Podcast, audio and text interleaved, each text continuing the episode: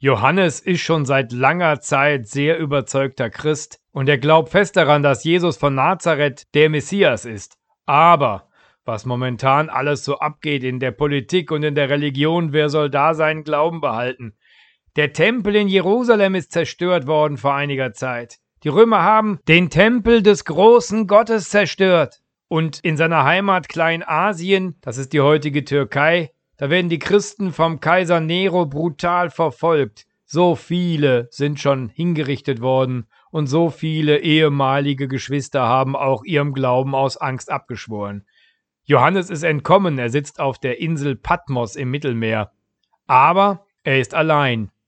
Da hat er eine Vision.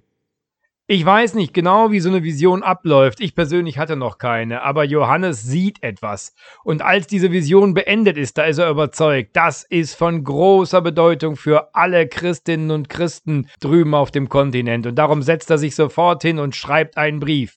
Und diesen Brief, den nennt man die Offenbarung des Johannes oder das griechische Wort für Offenbarung Apokalypse.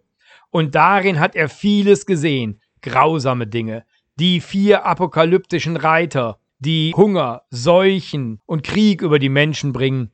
Auch Nero kommt in dieser Vision vor als ein Tier, das die Menschen zwingt, ihn anzubeten und vor seinem Standbild niederzuknien, wie es die Christen gerade erleben in den asiatischen Gemeinden. Und er trägt die Nummer 666 auf der Stirn.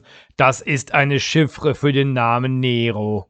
Und Johannes sieht viele Dinge aus der Gegenwart und manches auch aus der Zukunft.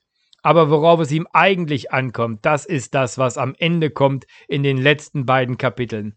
Mit den großartigen Visionen des neuen Jerusalem, das vom Himmel herabkommt als Gottes Friedensstadt, und der Hütte Gottes bei den Menschen. Und siehe, Gott wird abwischen alle Tränen von unseren Augen, und Leid wird nicht mehr sein, und Geschrei wird nicht mehr sein.